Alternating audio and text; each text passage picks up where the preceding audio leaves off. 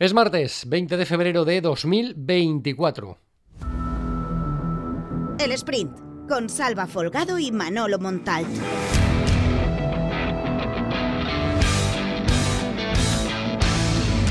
Abrimos el sprint para hablar de la destitución de Javi Calleja, que ayer dejó de ser entrenador en el Levante Unión Deportiva. Así lo ha decidido el Consejo de Administración de la entidad granota en una reunión que arrancó por la mañana y se alargó hasta primera hora de la tarde. El técnico había agotado su crédito para un núcleo importante, para un grupo importante de la zona noble del Ciutat de Valencia después del empate a cero cosechado en Ferrol del pasado domingo. Tercer empate sin goles en las últimas cuatro jornadas de liga. La clave de la decisión para el cese del técnico, más que un punto que sigue siendo insuficiente para las aspiraciones de ascenso vía playoff, es la imagen que ofreció el equipo en Ferrol, incapaz de anotar ante un rival en inferioridad numérica durante más de una hora. La resolución definitiva para el despido de Calleja se produjo el lunes pero se trata de una decisión barruntada desde hace días en la dirección deportiva, vista la incapacidad del cuatro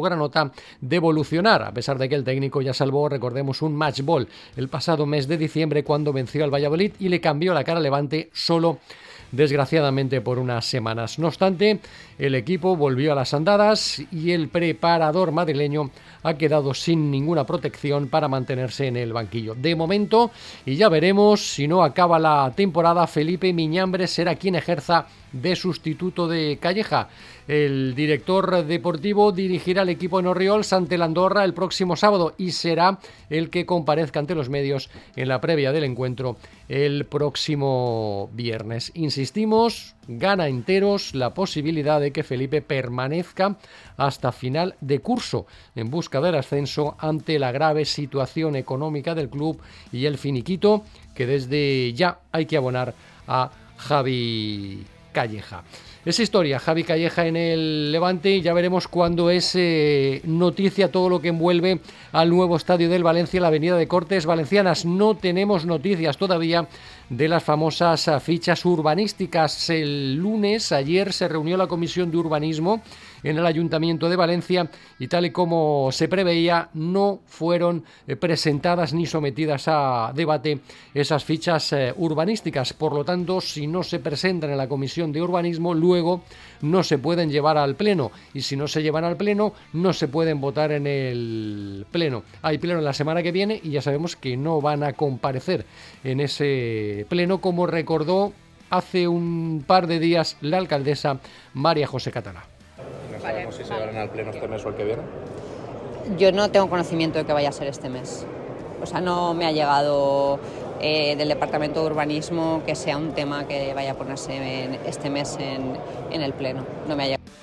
Esas declaraciones fueron hace dos semanas. La alcaldesa ya intuía lo que ha sucedido. No se llevaron a debate ayer en la Comisión de Urbanismo y por lo tanto tampoco se someterán a pleno en el último pleno, valga la redundancia, de la próxima semana, último pleno de febrero. Así que esperaremos a ver qué sucede en el mes de marzo. Por cierto que tampoco está todavía concedida la licencia de obras. Siguen, al parecer, negociando los técnicos del ayuntamiento y los técnicos del Valencia Club de Fútbol que se encargan de estas eh, cosas. En la actualidad eh, deportiva el objetivo es recuperar Javi Guerra, perjudicado por el cambio de sistema y por la recuperación de Guillamón, el centrocampista ha perdido impacto en el equipo y hoy es objeto de debate. El sábado va a ser suplente, entró tarde en el campo y Baraja en la previa habló de recuperarlo y si no juega asiduamente seguramente será por culpa mía o por decisión mía, ¿no? Eh, entonces tendré que mm, conseguir que él vuelva a recuperar su nivel y este es un poco el objetivo que tengo.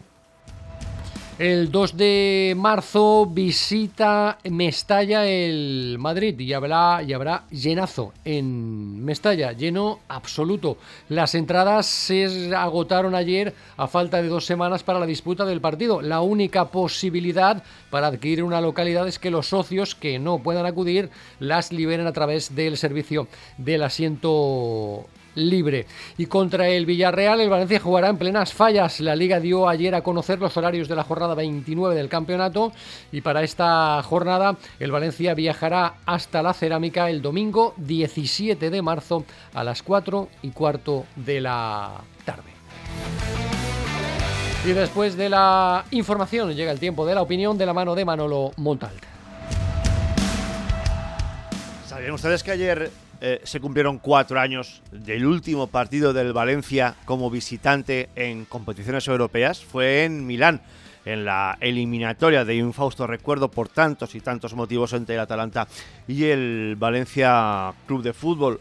Ahora que se está mendigando por una plaza en la Conference League, ahora que los niños están haciendo un esfuerzo titánico para devolver al Valencia eh, el honor, la honradez y sobre todo el orgullo que le han quitado sus eh, dirigentes, nos viene a la cabeza lo que han sido estos cuatro años de sequía. ¿Se acuerdan cuando salió el hijo de Lima a decirnos el año pasado que mil días sin Europa eran demasiado? Bueno, pues ya estamos camino de los 1300 eh, o 1400 o 1500 y la cosa eh, no para de sumar. Y no para de sumar porque sigue siendo el mismo guion desde que se comenzara a desmantelar aquel equipo. Aquella eliminatoria de la Champions contra el Atalanta, octavos de final, se jugó, entre otras cosas, como consecuencia de los dos años de gestión de Mateo Alemán y de Marcelino García Toral al frente del equipo. Pero claro,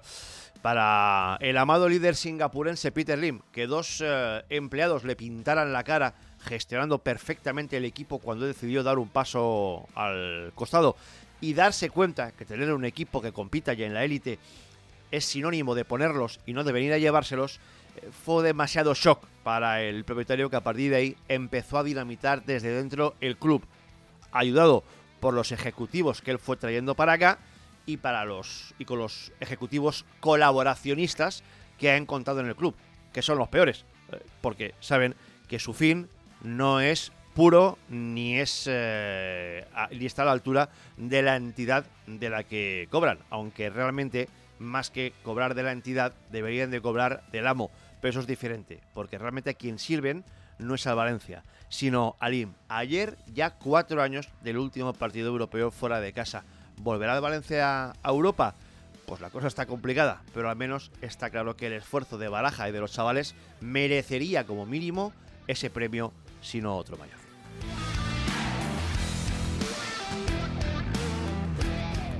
Y estos son los contenidos que podemos leer en plazadeportiva.com. El siguiente objetivo del Valencia, la zona aragonés, respecto a lo que comunicó después del partido del sábado el técnico Rubén eh, Baraja sobre el hecho de llegar bien clasificados a la fase decisiva del campeonato, que era algo en lo que siempre insistía el bueno de Luis Aragonés. Al final los campeonatos se deciden en el tramo final. Si un equipo llega con sus aspiraciones intactas a ese tramo, a partir de ahí lo puede lograr. Es el objetivo de Baraja, que no se desenchufe, que no se desenganche el equipo y que llegue al mes de marzo, abril bien clasificado para acabar en eh, mayo compitiendo por su nuevo objetivo, que no es otro, después de dejar atrás la permanencia, que clasificarse para jugar en eh, Europa más el doble 9 busca su oportunidad lejos de Mestalla. Veremos qué hace Baraja, todo apunta que repetirá con Shuki con Hugo Duro.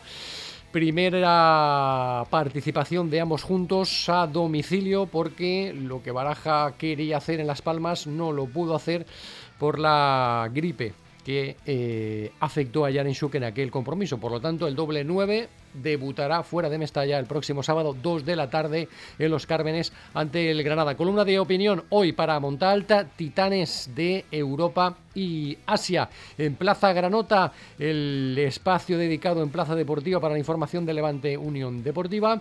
Miñambres ante el peligro, lo cuenta Mario Lupión. El director deportivo Felipe Miñambres se hará cargo del equipo, posiblemente por los problemas económicos del Club Granota, hasta final de temporada. Y adiós a Calleja, el entrenador de la racha histórica, y el no ascenso dramático. Calleja que en su despido, en una nota pública, dice que le sorprende mucho eh, que lo hayan hecho fuera del club al estar en un puesto clasificatorio, dice nada alarmante, no le falta razón, está a tres puntos de esa zona de ascenso vía playoff para la, para la primera división. En polideportivo, en femenino singular, nuestra sección semanal, Martina, la zurdita campeona que escogió la gimnasia antes que el balonmano y que sabe hablar en chino. Nos acercaremos también en el apartado para valencianistas por el mundo, a saber qué ha sido del bueno de Ricardo Costa, y en historias del murciélago, el equipaje maldito, que nos lo cuenta Manolo Montal. Como siempre, la mejor información referida a los equipos de élite de la ciudad de Valencia, Valencia, Club de Fútbol, Levante Unión Deportiva, Valencia Básquet y el mejor polideportivo en clave valenciana, lo podrás leer en plazadeportiva.com. Recuerda que este podcast está disponible cada mañana de lunes a viernes en Plaza Deportiva y en las principales plataformas de podcast, Apple Podcast, iBox, Spotify, Google Podcast y Amazon Music. Como siempre desde aquí os animo a suscribiros. El sprint.